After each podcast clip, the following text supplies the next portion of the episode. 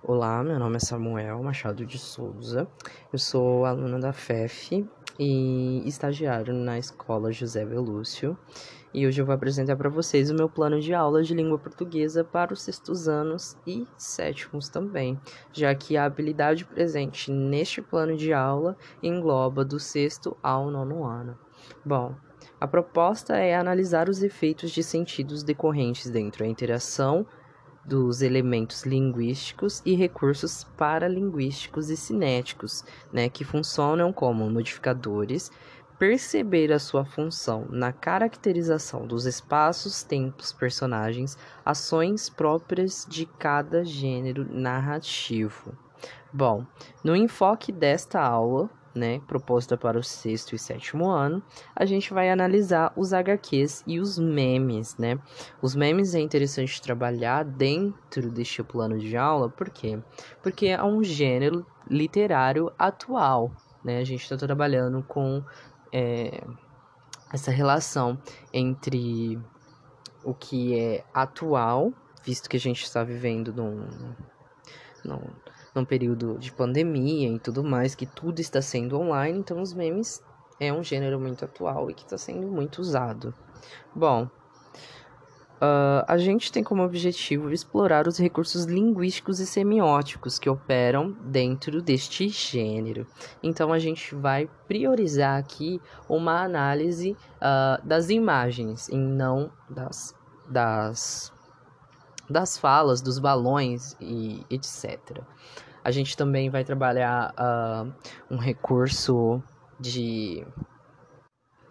A gente vai trabalhar então os elementos de figuras de linguagens, no caso, a onomatopeia, que também serve como um recurso de semiótica, né?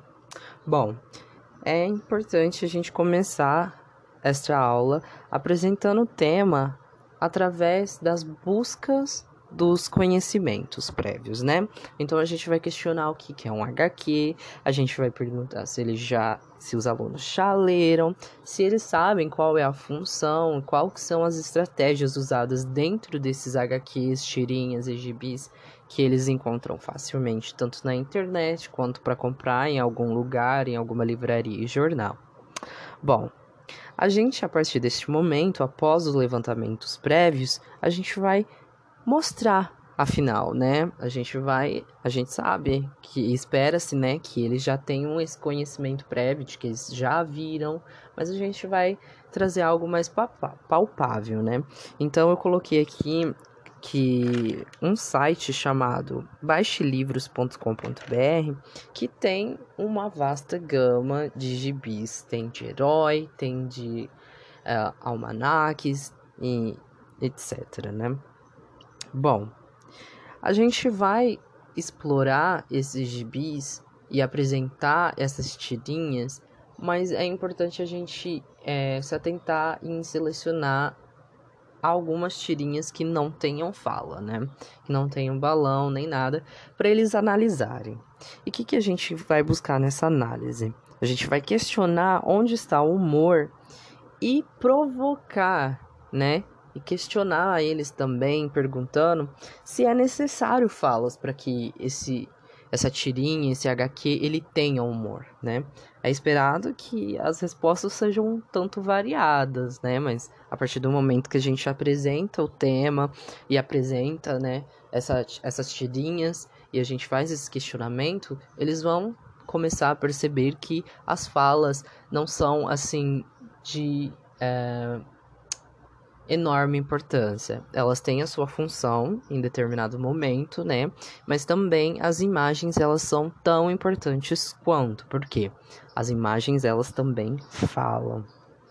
Bom, vamos a partir deste momento, após isso, a gente vai distribuir mais tirinhas, mais gibis online, né, de PDF, que essa aula, ela foi uma aula pensada online. A gente vai fazer a leitura e vamos selecionar alguns alunos, né, para explanar a compreensão deles sobre o que eles leram, né? Então aí pode variar entre tirinhas e gibis que tenham falas e os que não tenham falas. E a gente vai fazer esta análise buscando o que eles entenderam uh, a partir daquilo que eles leram, né? Bom, depois vamos começar a levantar novas ideias para entrar num novo tema, né? Que além do gibi, uh, né, que a gente se encontra lá na banca de jornal, onde mais a gente será que consegue encontrar essas tirinhas, esse tipo de conteúdo de humor, né? A gente espera, assim, né, que os alunos respondam essa questão uh, dizendo que encontram na internet. Mas também espera-se que eles respondam sobre as redes sociais, que é onde há um maior compartilhamento de, de memes e gibis e tirinhas de sentido de humor, né? É esperado que fale-se, né, sobre os memes. E vamos explorar a, essa ideia dos memes sem falas, que é só a imagem. Aquilo provoca riso, né? Então a gente vai apresentar depois alguns memes levanta, fazendo esses questionamentos, né? Se é necessário novamente fala para que se provoque humor dentro dos memes e qual que é a função do meme ali, né? A gente vai questionar uh, se existe algum tipo de crítica também, né, dentro dos memes, que é interessante a gente analisar um pouco este lado também. Se existe uma criticidade tanto no HQ quanto no, nos memes, né? Então, depois é interessante propor um apanhado, né? Então, a gente vai fazer com que os alunos busquem isso na internet, já que a gente está trabalhando novamente de uma forma online. Vamos instigar os alunos a buscarem e compartilharem esses memes entre eles, né? Então, ali no grupo da sala, vai mandar alguns memes, vai mandar algumas tirinhas, algumas charges, pode acontecer que apareça no meio também, porque às vezes acontece essa confusão, né, do que é uma coisa e do que é outra, mas de forma geral a gente espera que os alunos façam uh, um compartilhamento desses memes, né? Depois vamos questionar eles a fazer a explanação do conteúdo pesquisado e daí que a gente vai pegar um gatilho e revisar todo o conteúdo que a gente já aprendeu. Então a gente vai retomar as funções desses gêneros literários e questionar novamente se é necessário a fala para poder uh, provocar humor.